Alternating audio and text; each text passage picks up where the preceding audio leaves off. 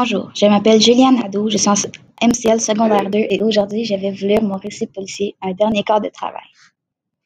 J'avais toujours détesté mon travail car je n'aimais pas ramasser les déchets des autres. C'était un dimanche soir juste avant Noël. J'étais encore la dernière dans la cuisine du restaurant, tous mes collègues étaient partis chez eux. Il me restait un client qui était en train de manger son dessert chocolaté.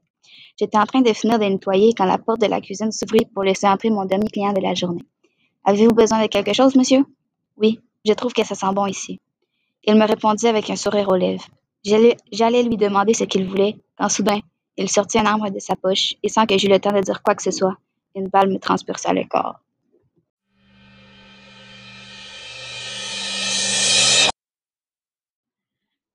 Bonjour, je m'appelle Kathleen Fortier de la classe MCL de secondaire 2 et je vais vous lire un des textes que j'ai écrit cette année. Il s'appelle Vert émeraude. Une soirée fraîche d'automne, j'étais en train de lire un livre palpitant assis confortablement dans mon lit douillet. Ce livre parlait d'une jeune femme dans la vingtaine nommée du même nom que moi, Amelia. Elle avait malheureusement été victime d'un assassinat. Après plusieurs heures de lecture à la découverte de cette histoire mystérieuse, j'entendis frapper à la porte de mon appartement. Aussitôt, un sentiment d'inquiétude envahit mon corps. Je n'attendais personne et surtout pas une heure aussi tardive. La suite, je traversai mon salon à pas de souliers avant de m'arrêter à quelques centimètres de ma porte, grise. J'entr'ouvris la porte et dis d'une voix faible Qui est-ce Aucun son n'arrivait à mes oreilles. Ce silence était très inquiétant. Plusieurs frissons de peur traversaient mon corps de tout son long. J'avais refermé la porte en oubliant de fermer à, à clé, sans savoir que je venais de faire la pire erreur possible. J'avais à peine eu le temps de me retourner qu'une Personne m'avait attrapé par le cou pour m'étrangler. Il m'avait poussé jusqu'à ma terrasse pendant que je me débattais pour m'enfuir. Malheureusement, il était trop fort pour mes petits, bras. J'avais donc dû accepter mon destin effroyable. Il n'y avait aucune issue possible. Je voyais ma vie défiler devant mes yeux qui étaient maintenant remplis de larmes et à ce merveilleux livre policier que je n'aurais jamais la chance d'en finir la lecture. Ce meurtrier sans cœur me poussa du haut de mon appartement à 13 étages, la dernière chose que je vis avant de mourir était une paire de yeux vert émeraude.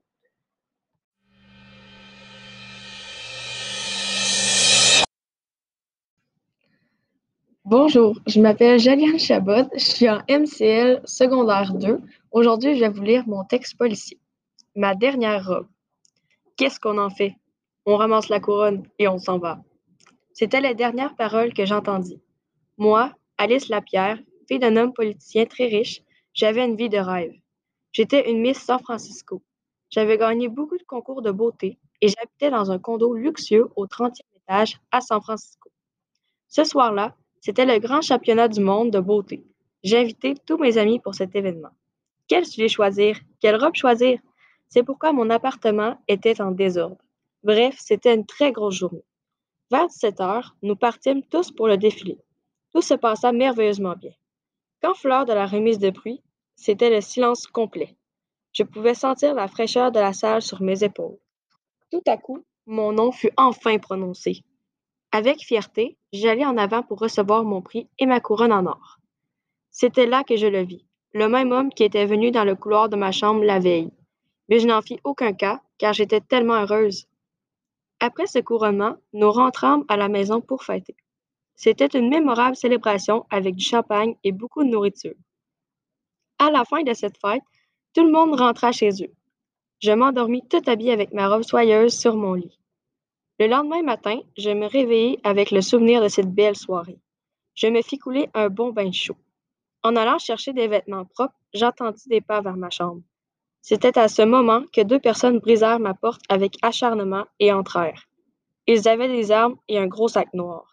Dès lors, j'ai su que ma vie allait changer.